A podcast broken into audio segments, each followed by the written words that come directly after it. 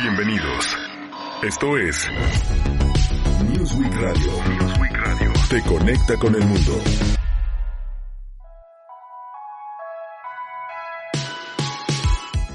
¿Qué tal? ¿Cómo está? Muy buenas tardes. Gracias por sintonizar el 92.7 de FM, tu estación.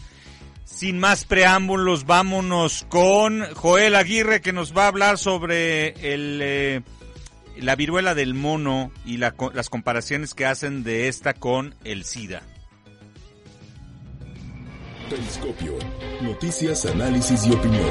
Los sucesos que le están dando la vuelta al mundo. Desde la visión de Newsweek Radio.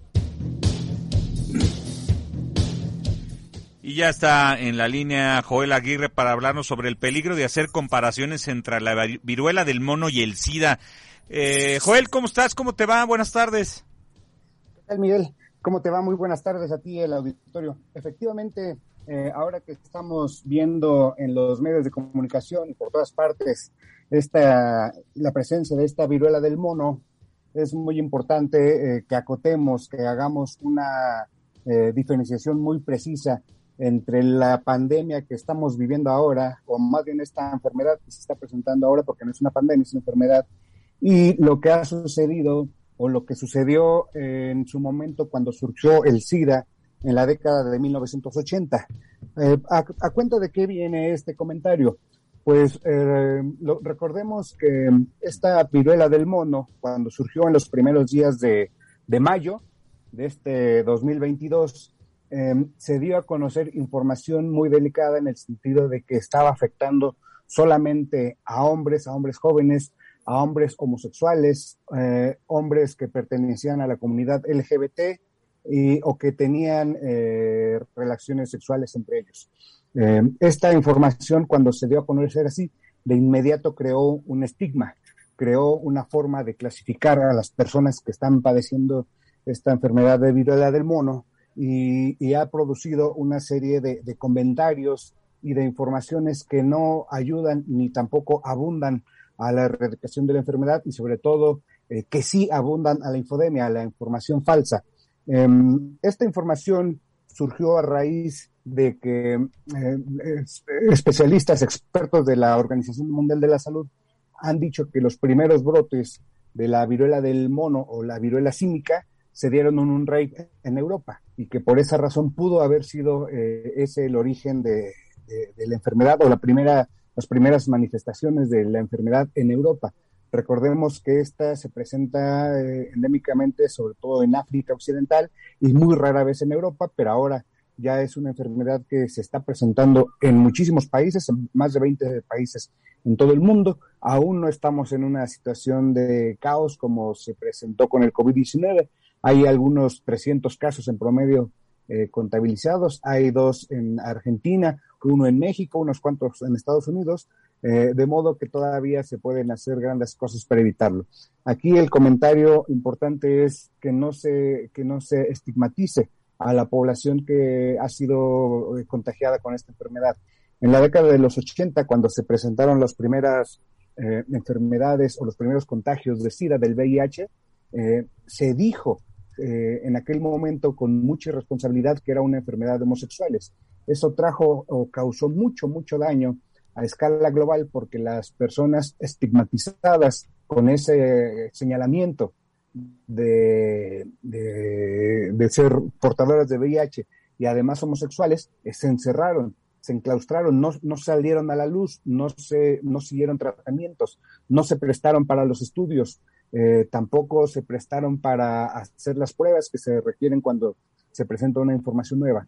Tenemos, por ejemplo, el caso de Freddie Mercury, que fue, estuvo muy escondido eh, lo de su enfermedad, eh, justamente por ser una figura pública y por la estigmatización que significaba padecer en aquella época el VIH. Ahora sabemos en estos tiempos modernos que estamos viviendo que la enfermedad puede contagiarse, puede afectar a cualquier persona, no necesariamente a, la comunidad homosexual, sino a cualquier persona que no tenga, por ejemplo, eh, una protección como el condón en sus relaciones sexuales. Lo mismo es lo que se está buscando ahora con esta viruela del mono, que no se estigmatice, que se, eh, que se maneje la información con mucha profesionalidad. La Organización Mundial de la Salud ha tenido que salir eh, de manera muy determinante a de alguna manera regañar a los organismos públicos de salud y decir, oiga, no es una enfermedad de homosexuales, es una, una enfermedad, eh, un virus, porque finalmente es un virus que se puede contagiar eh, de persona a persona por, el tacto, por un saludo, por un intercambio de, secreciones y no solamente por la vía sexual eh, entre hombres, como se hizo saber al inicio de, esta, de estos contagios en, en los primeros días de mayo. Oye, y creo que es importante también, como tú dices, eh, y esa eh, información la puede encontrar con nosotros en newsweekespañol.com en newsweekespanol.com, eh, cuáles son los síntomas, cómo se puede contagiar, porque hay mucha desinformación al respecto. Sí, hay muchísima información. Eh, desde luego se parte de, la, ignorancia misma que representan eh, todo tipo de virus, ¿no? Cuando, cuando se presentan de manera eh, escandalosa o mediática como esta vez. Esta no es una enfermedad nueva como tal, ya se había presentado desde 1970, pero sobre todo en África. Es una enfermedad que se le llama viruela del mono porque su, eh, su concepción genética, su ADN, se creó en el mono pero esto, los monos eh, contagian a los animales, a los, a los animales como, con los que conviven, por ejemplo, los roedores, y los roedores a la vez contagian a otros animales y, así es como finalmente llega al ser humano. El virus no tiene la capacidad de vivir como tal en, el ser humano, pero sí de causar este daño. Eh, debemos de recordar que hace unos pocos años, eh, yo creo que en los últimos 10 años ya ya se habían presentado casos en Estados Unidos de personas que convivían con perros, que estos perros a su vez habían convivido con roedores, eh, roedores que habían sido llevados de África. Entonces, eh, no es una enfermedad nueva, pero sí se puede prevenir. Ya las autoridades sanitarias están tomando medidas muy importantes para cortar la cadena de contagios. Uno de los principales es el aislamiento, eh, las personas que han tenido contacto con, eh, con algunas otras personas contagiadas, pues deben de aislarse como se hace generalmente en cuestiones de, de, epidemia y como ya lo hemos visto o como se hizo eh, muchas veces con el, con el COVID-19. en, la, en México, en una época, sobre todo antes de, de, 1980, que fue cuando se consideró desaparecida la viruela en México, la gente se contagiaba porque no tenía los cuidados. Cuando visitaba un enfermo, lo saludaba, tocaba sus llagas, eh, daba besos, etcétera. Todos ese tipo son las medidas indispensables para evitar el contagio. Pero aquí lo más importante de saber es que estamos bien en una situación de alerta, pero todavía no es una alerta de, color rojo. Estamos empezando los primeros pasos y de acuerdo con lo que nos dice la OMS, estamos a muy buen tiempo de que, de que se corten los contagios y de que esto no crezca. Y, pero para que no crezca, lo principal es estar muy bien informados, Miguel. Bueno, pues ahí está nuestra página, nuestras redes sociales, newsweekespanol.com y arroba newsweekespanol. Estamos en Twitter, estamos en Facebook y estamos en Instagram para que nos sigan. Joel, muchísimas gracias. Al contrario, muchas gracias eh, por el espacio e invitar al, a los lectores, a los redescuchas a que nos visiten en newsweekespanol.com. Gracias, Miguel. Que estés muy bien, gracias y buenas tardes. Psicología y coaching, las recomendaciones que te ayudarán a conocerte mejor en Salud mental. Y pues ahora vamos a hablar con la doctora Tere Ramos sobre un, un, eh, tema que eh, yo creo que seguramente le, le ha de sonar conocido, el término mendigar. ¿Qué es eso de mendigar y cómo dejar de mendigar? ¿Mendigar qué? Eso es lo que vamos a hablar con la doctora Tere Ramos. Tere, ¿cómo estás? ¿Cómo te va? Muy buenas tardes. Muy buenas tardes, Miguel. Muy bien, muchas gracias. Buenas tardes a todos. Pues sí, este tema es muy interesante. Tiene que ver con suplicar, tiene que ver con eh, hacernos historias que generan eh, sentimientos de inferioridad. ¿Qué, significa hacernos historias? Es eh, como promover esas creencias de escasez interior en esta parte de no creernos suficientemente aptos para dar o recibir amor, para estar en una relación de amistad eh, o funcional adecuada, nutritiva, cercana, o para no sentirnos abundantes también internamente, sino ver la abundancia de diferentes formas, y no hablo nada más de lo material, de muchas otras maneras afuera de nosotros, inclusive el tema de la salud, eh, toda la parte de tema laboral, tema eh, como, como pertenecer, y sentir que pertenezco a donde, a donde realmente me siento cómoda, cómodo. Todo esto tiene que ver con el mendigar. ¿Qué es mendigar? Es como estar pidiendo el favor verdaderamente para que alguien me dé algo con lo que yo no puedo, se puede decir, estar viviendo eh, tranquilamente en mi vida, ¿no? Y entonces, ¿qué pongo? Pongo mi dependencia hacia afuera. Dejo de ver en mí toda esta parte de capacidad de entrar en contacto con mis recursos personales, con precisamente mi riqueza interior, ¿no? Mi riqueza interior es todo, sin excepción, absolutamente.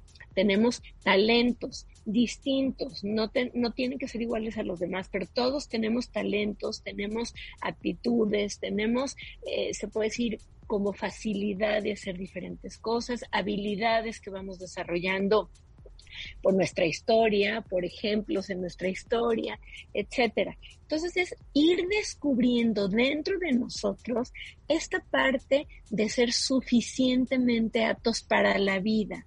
No digo con esto que no que no necesitemos unos de otros, obviamente sí, pero es como como en la parte de complementarnos, unir fuerzas, hacernos como, como un equipo que puede como adoptar proyectos mayores, por así decirlo.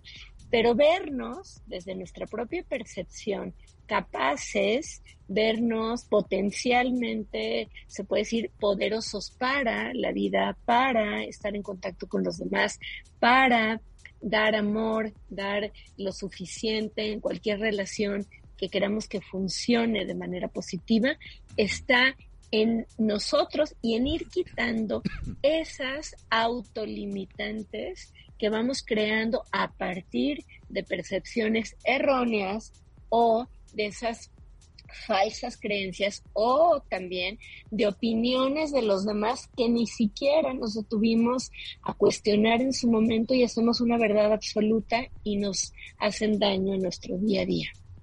Oye, y además yo creo que también muchas veces entramos en conflicto y, y nos seguimos. Es decir, a lo mejor hay algo que nos molesta sobre las otras personas o de pronto hay, hay alguna circunstancia que se da, pero como que nos enganchamos más, ¿no? Y decimos, no, nos sentimos no, no este, eh, no suficientes para recibir y ahí nos enganchamos en vez de de pronto eh, parar y decir, a ver, no, no, no, eh, eh, yo me reconozco de este tamaño, con esta categoría, soy esta persona y no voy a hacerme daño yo mismo al enrolarme en esos pensamientos negativos, ¿no? Así es, tal cual, tal cual. Cuando, como bien lo dices, nos enganchamos, creamos una realidad y luego la volvemos un patrón de relación en automático o de conducta. Entonces luego la vamos repitiendo sistemáticamente hablando.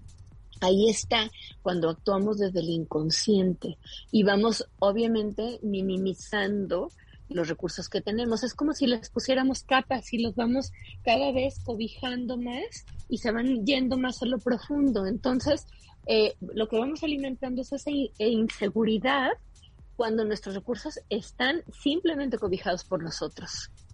Totalmente. O sea, es decir, vamos a, eh, a, reconocernos, vamos a confiar en nosotros mismos, ¿no?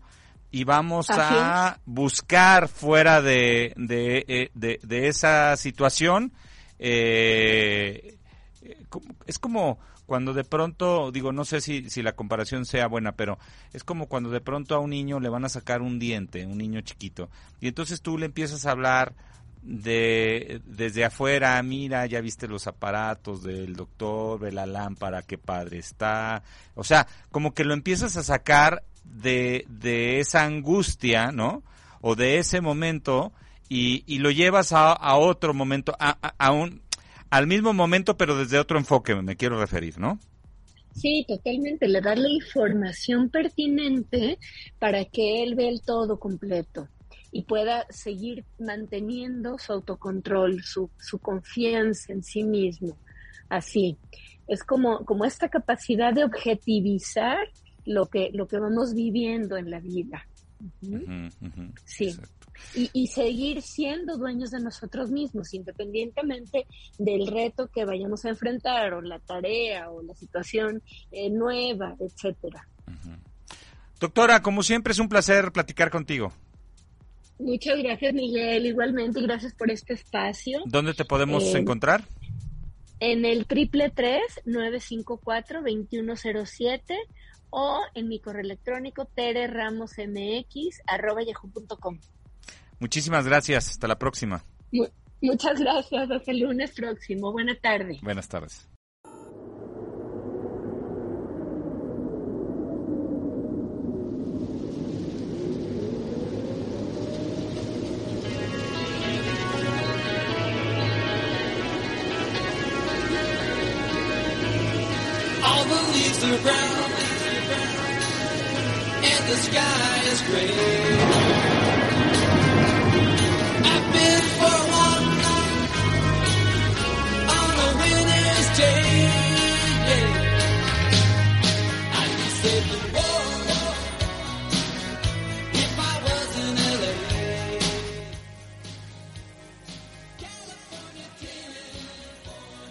Los grabaron en 1986. ¿Sí se escuchó el principio? ¿Sí? ¿A otra vez? bueno, voy. Eh, estamos escuchando The Beach Boys. Esta canción se llama California Dreaming. Que fue grabada en 1986 para un álbum compilatorio de grandes éxitos llamado Made in USA. USA y es parte del soundtrack de esta nueva temporada de Stranger Things, que es eh, esta serie que está, pues que causó sensación desde la primera temporada porque eh, es una serie que se lleva a cabo en los ochentas, es decir, es muy ochentera esta, eh, esta serie y esta es una de las canciones que eh, se tocan muy seguido en la nueva temporada de Beach Boys, California Dreaming.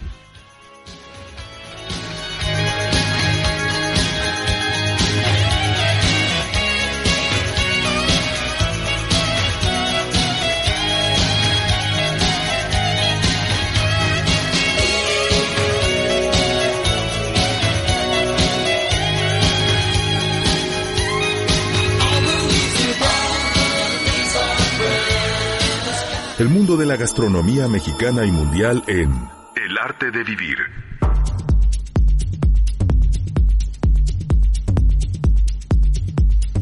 Y ya está con nosotros en la línea Paloma García Castillejos. ¿Cómo estás, Paloma? ¿Cómo te va? Bienvenida.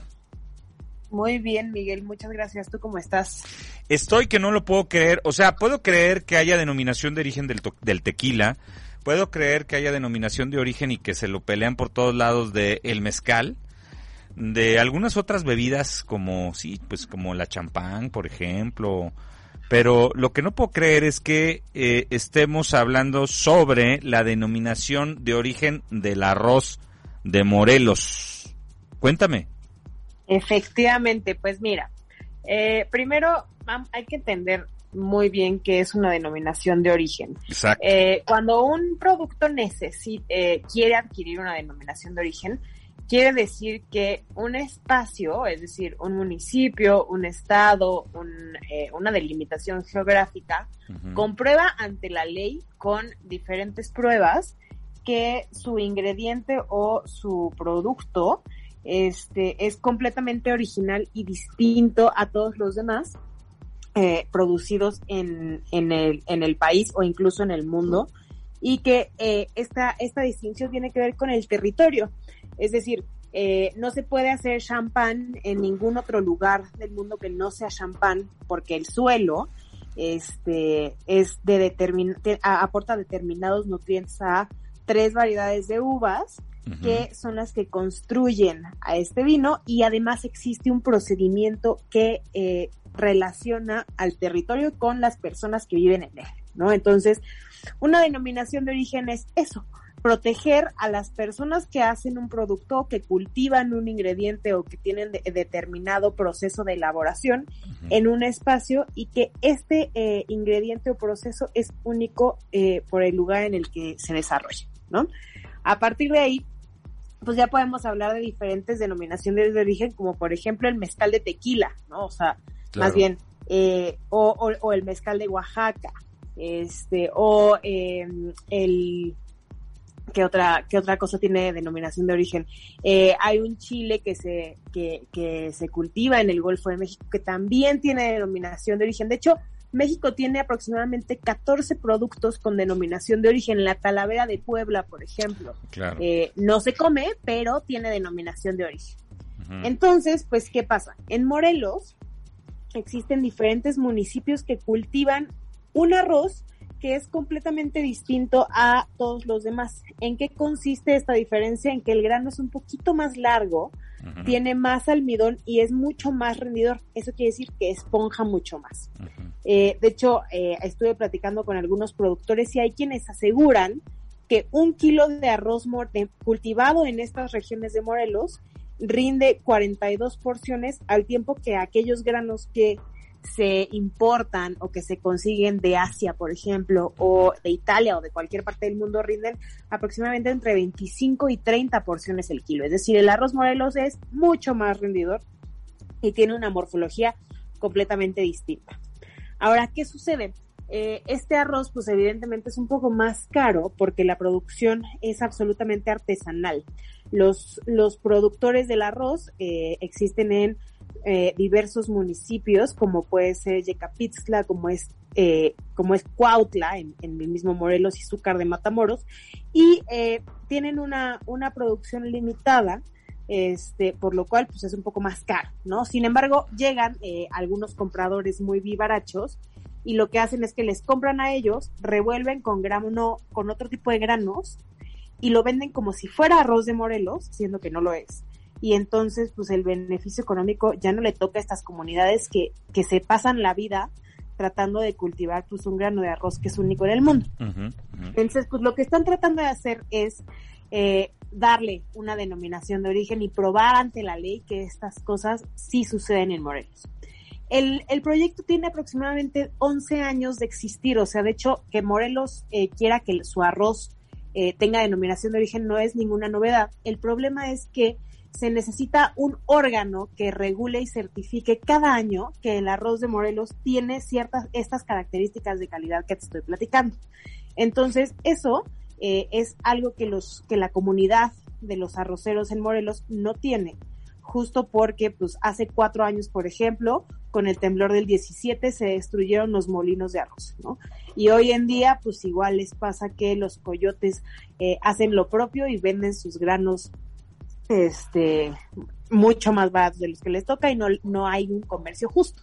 Entonces, bueno, por eso, nada más ya para, para cerrar un poco este, esta explicación larguísima, eh, una comunidad de cocineros, restauranteros y empresarios se enteró de este problema, ¿no? Que, que esta comunidad quería esta denominación de origen para una mejor calidad de sus ingredientes y de vida para ellos. Y entonces se dedicó a reunir diferentes fuentes de ingresos para que existiera este órgano regulador. Este, a principios de enero, el chef Ricardo Muñoz Zurita, que es un investigador gastronómico que tiene los restaurantes Azul aquí en la Ciudad de México, se reunió y en una cena, es, o sea, en 27 minutos consiguió 200 mil pesos, ¿no? Que era, que era lo que a él, lo que él entendía que necesitaba la, la, la, la, el grupo de arroceros para poder obtener esta certificación. Y después resultó que sí necesitaban un poco más porque este esfuerzo tiene que ser anual. Entonces, pues bueno, diferentes ahora empresarios de Morelos han organizado eh, eventos distintos para promover el uso del arroz de Morelos específicamente. Y no es aquel eh, aguas, porque hay que tener mucho cuidado, que se encuentra en el súper con la cara del, del, héroe patrio. Esto es una marca distinta, ¿no? O sea, justo lo que quieren es proteger al grano de este tipo de trampas mercadológicas, ¿no? Un arroz morel del estado de Morelos es un arroz que es muy rendidor, que sirve para infinidad de platillos. O sea, se puede hacer risotto, pero se puede hacer pan, pero se pueden hacer fideos, se pueden hacer un montonal de cosas, ¿no? Entonces, se trata de que se promueva su uso y se dé a conocer pues en todo el país lo importante y lo valioso que es tener un arroz con denominación de origen. Oye, pues está muy interesante. Yo la verdad es que, o sea, es la primera vez que escucho que el, el del arroz de Morelos, o sea, muy mal. No, no sabía del arroz de Capaz de que ya hasta, bueno, varias veces he estado en Morelos y seguramente ya hasta lo comí, no me había fijado, pero ahora me voy a fijar en algún, ¿crees que en alguna parte o en algún supermercado vendan el arroz de Morelos como tal? Sí, de hecho, ahorita lo que están haciendo es meterlo a, eh, al alcance de cualquier persona como nosotros que vamos a los supermercados y nos hacemos de la despensa, ¿no? Pero existe este problema de que hay una marca que tiene la cara de José María Morelos, ¿no? Entonces tú compras una, una bolsa que tiene la cara del héroe patrio y crees que es arroz del estado de Morelos y no es así. Más bien, eh, lo que hay que hacer es ver en las etiquetas cuál es la procedencia del grano, dónde se cultivó y ver si tiene esta denominación de origen de la que te platico, ¿no? Como para proteger el cultivo del grano en el estado de Morelos. Súper obvio y súper chafa, ¿no? Que le pongan directito así el, ahí a, José María Morelos y ya por eso ya es mejor, ¿no? Oye, te agradezco mucho como siempre, Paloma. ¿Dónde te podemos seguir? Estamos en Facebook y en Twitter como arroba animal gourmet y en Instagram como arroba a gourmet. Buenísimo, muchas gracias y nos escuchamos la próxima. Gracias a ti, hasta luego. Abrazo, bye. El séptimo arte, las letras y la música en Horizontes.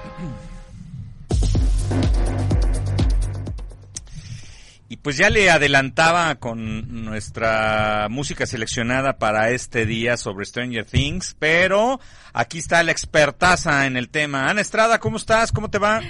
Hola, buenas tardes. ¿Cómo están? ¿Todo bien por acá? Oye, felices de la nueva temporada, pero además este de la música me encanta que sea de los ochentas, no sabes cómo me encanta todos los ochentas.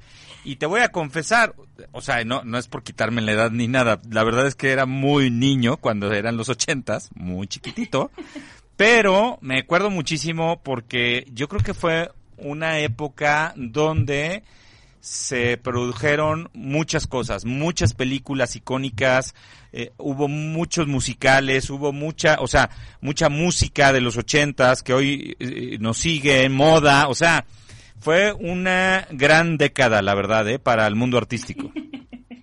Sí, para muchas corrientes artísticas y musicales que todavía ahorita tienen una influencia muy, muy, muy fuerte. Y pues sí, como dices, o sea, esta Stranger Things desde un inicio se, su marca, este, la marca de Stranger Things fue es todo de los ochentas y la verdad es que han hecho un trabajo, la producción ha hecho un trabajo muy, muy, muy bueno, ah, recreando muchos espacios, vestuario, y ahora la música, retomando música, etcétera. Y pues, sí, ahora resulta que, que en su primer fin de semana, creo que es más, ni siquiera el primer fin de semana, el primer día del lanzamiento, eh, pues ya eh, la, la, serie de Netflix posicionó una canción que se llama Running Up the Hill, Up That Hill, perdón, que salió hace 37 años y que hoy está entre las más escuchadas en diferentes plataformas de streaming.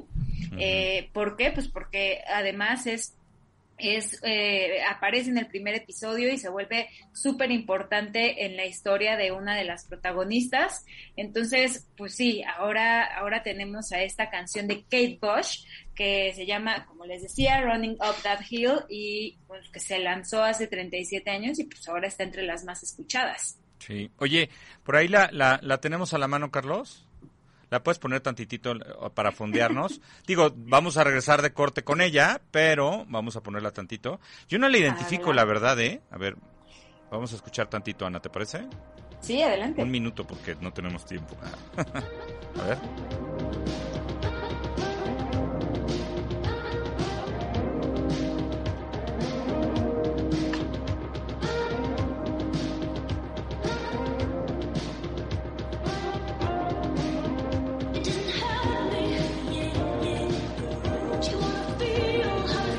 Te voy a decir, es ochenterísima, ¿no? Los teclados, la, la batería este, electrónica, la voz. Pero te digo algo, también podría pasar por una rola indie nueva, ¿eh?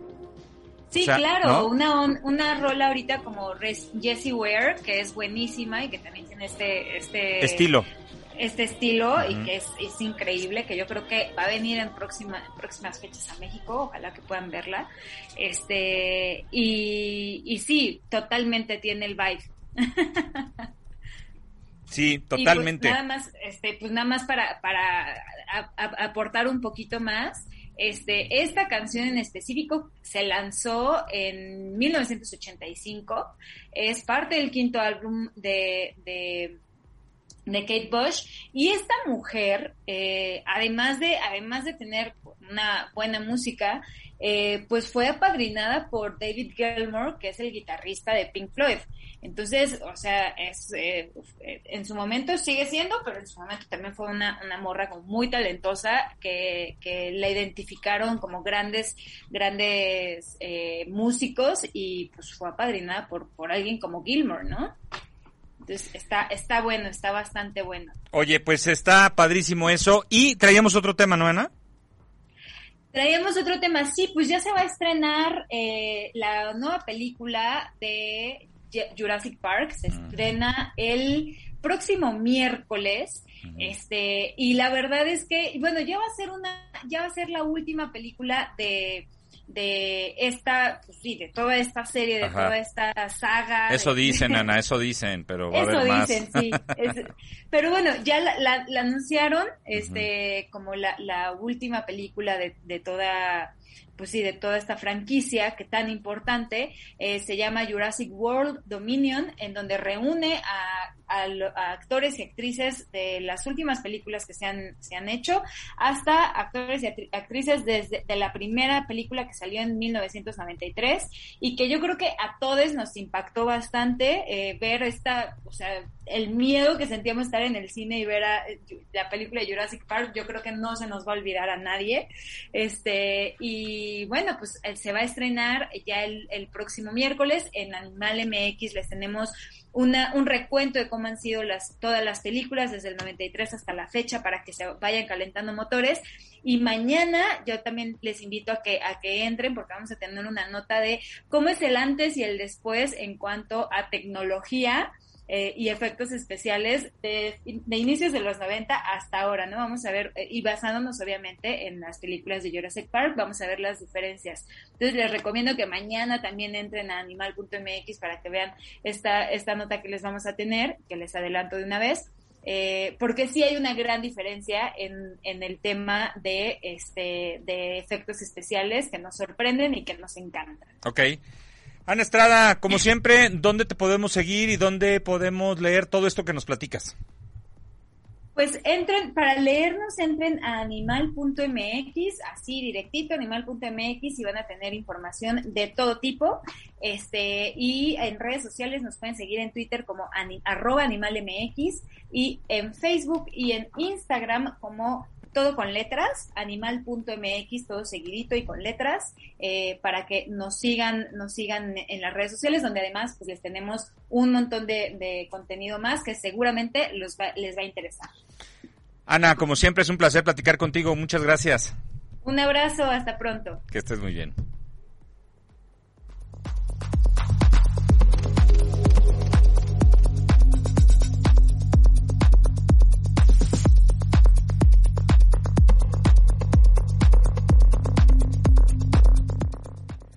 Bueno, pues estamos por enlazar a la doctora de la Sociedad de Médicas de Aguascalientes. Hoy, hoy es el turno de la doctora María Elena Ortega de León, que pertenece a la Sociedad de Médicas, que cada 15 días participas en, en este espacio radiofónico. Y vamos a hablar sobre el sol y sus efectos secundarios en la piel. Y es que el sol y además yo creo que últimamente, bueno, ya, ya nos dirá la doctora, pero está cada vez más fuerte y más complicado. Entonces, en cuanto a afectaciones a la piel, por eso eh, invitamos a la doctora para que nos hablara del tema, que es un especialista y nos diga cómo nos podemos proteger del sol. No solo escuches radio, mejor debate ideas. Newsweek Radio. Doctora, ¿cómo estás? ¿Cómo te va? Muy buenas tardes, doctora María Elena Ortega. ¿Cómo está? Muy bien. Buenas tardes. Con gusto de, saludarlo y de participar en este programa. Me da muchísimo gusto saludarla y que nos platique sobre el sol y sus efectos secundarios en la piel. Bueno, mire, para empezar, el sol que tenían nuestros abuelos y bisabuelos era un sol, era un sol sin, sin afectación de radiación infrarroja ni rayos X. Antes decían los abuelos, donde entra el sol, no entra el doctor, porque la radiación solar ayudaba mucho a la vitamina D, evitaba el raquitismo y aparte en lugares donde hay sol tiene la ventaja que el estado de ánimo aumenta. Por eso en los lugares muy oscuros hay más tendencia a la depresión. Sin embargo, en los últimos años, por los, la radiación de los aviones ultrasónicos y por el refringente de los sprays, tenemos una que ha disminuido la capa de ozono. Esa capa de ozono que tenemos a 20 kilómetros de altura ya no es de la misma densidad. Entonces hay zonas inclusive donde se habla de agujeros de ozono. El ozono filtraba las radiaciones en una forma muy conveniente. Al reducirse está provocando daños de, de radiaciones nuevas, de radiaciones infrarrojas de tipo alfa y tenemos varias radiaciones nuevas. Inclusive en las ciudades donde es más la altura, mayor radiaciones habrá y la radiación va a provocar varios efectos en la piel. En la piel nos va, nos va a provocar envejecimiento prematuro, porque la radiación va a afectar el DNA de las células. Nos va a provocar manchas solares, que le, le llaman manchas de la edad. Predispone al cáncer de piel y a las lesiones premalignas que estamos viendo en un grado importante. Aumenta que los lunares con exposición solar puedan provocar melanoma maligno, que es el cáncer de los más agresivos porque se va a ganglios, a pulmón, a cerebro o a hígado.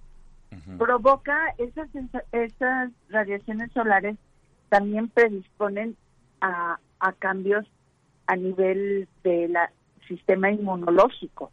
Entonces, si usted se expone mucho tiempo al sol, como lo vemos con los niños en los torneos, de, deportes que se exponen mucho, mucho al sol o cuando van a la playa se quedan mucho tiempo en el sol, les va a bajar su sistema inmune y van a estar más predispuestos a diarrea y a gripas. Y ahora coronavirus, pues bajando el sistema inmune hay mayores posibilidades. Ahora, por otro lado, la, la, la radiación solar también afecta en forma de las lámparas refringentes que tenemos ahora que tuvimos el aislamiento, estábamos buen tiempo en la computadora y también con la radiación de la lámpara. La lámpara de, de, de, las recámaras de, de donde trabajamos, de las oficinas, producen también radiación. Ahora, otra cosa que está provocando mucho daño son las radiaciones que se provocan cuando quieren broncearse las personas.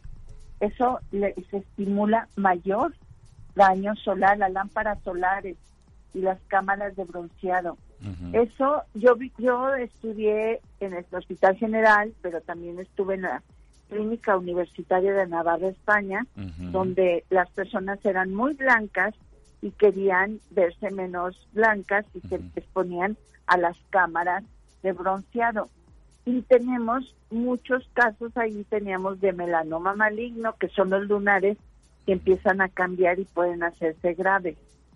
En personas que se han radiado mucho por ejemplo yo lo veo mucho en los pacientes de los altos de Jalisco que son muy blancos inclusive ya me ha tocado casos especiales donde he quitado cáncer en muchachitos de 18 años que, que nunca usan protector solar y ese y esos casos inclusive una paciente del Cristóbal Colón que tuvo un melanoma maligno que pues tuvo que irse al siglo XXI porque tuvieron que hacer la extirpación de los ganglios.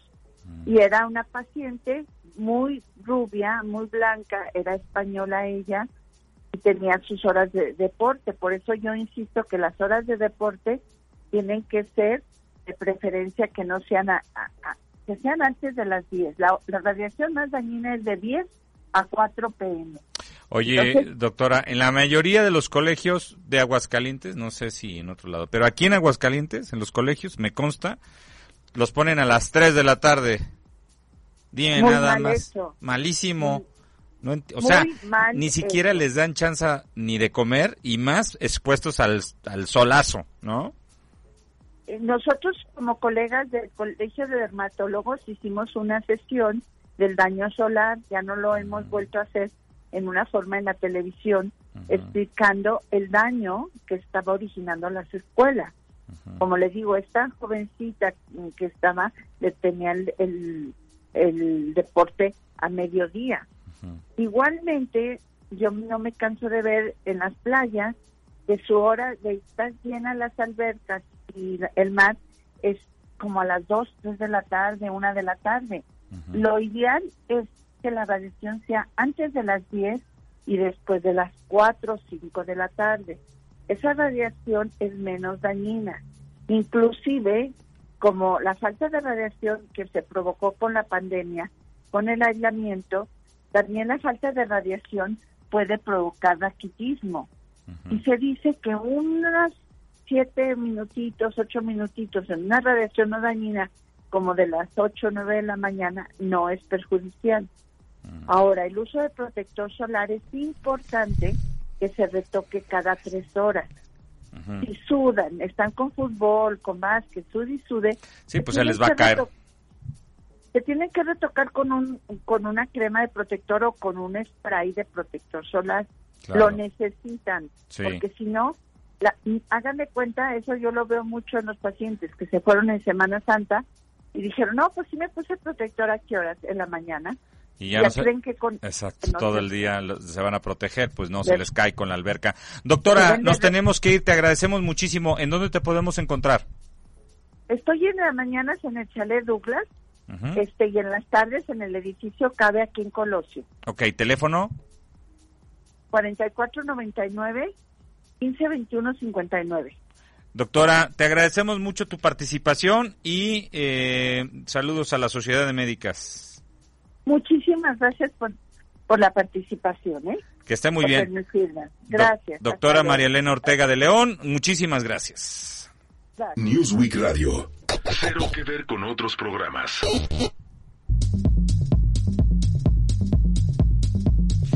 Leslie, querida, ¿cómo estás? ¿Cómo te va? Hola Miguel Ángel, muy bien, muchas gracias. ¿Tú qué tal? Pues nada, aquí con muchísimo eh, interés de escuchar a Eds de un viaje. Eh, me, refería es sobre los viajes, pero ya sabes que mis dedos un poco obesos y torpes no son compatibles con el autocompletar. bueno, entonces, ¿de qué se trata? Yo dije, pues algún Eduardo, o quería decir ex de un viaje? No, no, no, no, ¿Nada? no, tiene que, no tiene que ver con los ex. Ah, una, una, disculpa de antemano por el ruido de fondo. No, hombre, está padrísimo. Ese, esa música de fondo sí nos gusta. Sí, claro. Cuéntanos, Les. Pues, ok. Ay, Dios mío. Ok, este, ahí va. Sí, dale, dale. Les voy a leer un pedacito, pero como siempre los invito a que lean el resto de la historia en Newsweek en español y me sigan en mis redes, pero voy a empezar a platicarles la primera parte de este viaje que nos narran de cómo para algunas personas las primeras veces en temas que para los demás quizás son muy cotidianos puedes transformar la, la manera de ver nuestra vida y nuestra realidad. Y con ustedes, ahí viene la historia. Dale. La primera vez que subí a un avión tenía 19 años. Estaba en la universidad, en segundo semestre. Pero si nos hubieran visto corriendo en el aeropuerto después de haber sido voceadas como niñas perdidas en el supermercado, seguro pensarían que tenía ocho. Íbamos a un evento relacionado con la universidad. Recuerdo que tuve que pedir el viernes en el trabajo de medio tiempo para poder asistir e irme con mis compañeras. Gasté todos mis ahorros, que claro, eran pocos, en esos boletos de avión y el viaje en sí mismo. Para bien o para mal, una de las características de ir en una universidad pública es la pluralidad de perfiles que te acompañan una vez que logras ingresar. Se intentan borrar las líneas divisorias entre el nivel socioeconómico y el educativo, o bueno, al menos en el discurso se supone que así funciona. No me gustaría que se confunda la narrativa con una queja contra el sistema, es solo para explicar el contexto. Nunca me faltó nada, pero siempre me ha costado todo todo me ha costado más, más trabajo, más esfuerzo, más atención, en fin. Bien es cierto aquello de que nadie sabe lo que hay detrás de cada persona, por eso mejor evitar juzgar el libro por la portada e incluso por la reseña o por quien lo recomienda. En ese año llegamos a La Paz. Allá se llevaba a cabo el dichoso Simposium. Por fortuna logramos ser parte del staff, lo cual nos consiguió alojamiento, alimentos y transportación muy baratos. Y así, así comienza esta historia, pero no les sigo con todo para que puedan entrar y verla. Y les recuerdo que nos manden y nos compartan sus historias de todo tipo de amor, de todo tipo de experiencias, porque al final todo lo que necesitamos los seres humanos y nuestros lomitos y michis queridos es amor. Leslie, muchísimas gracias por esta probadita y te vamos a buscar en redes para leer completamente, completa la historia.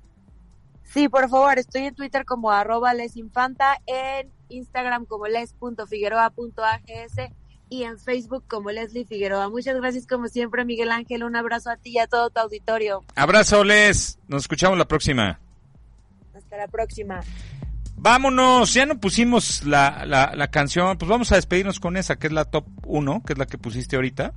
Este, que se llama, por aquí le puse y se llama Running Up That, that Hill de Kate Bush. Vamos a escucharla. Esta es la que está número uno en Estados Unidos por The Stranger Things. Soy Miguel Ángel Jaime. Muchísimas gracias por acompañarnos, Carlos Solos en los controles, Héctor Hernández y Francisco Cabral. Gracias y hasta dentro de ocho días.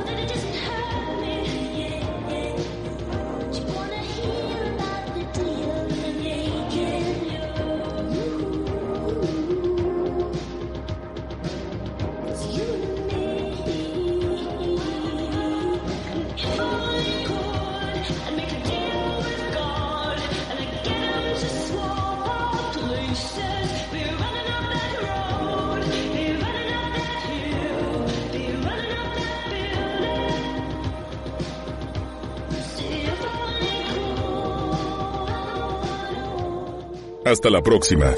Si quieres este programa para llevar, pídelo sin bolsa.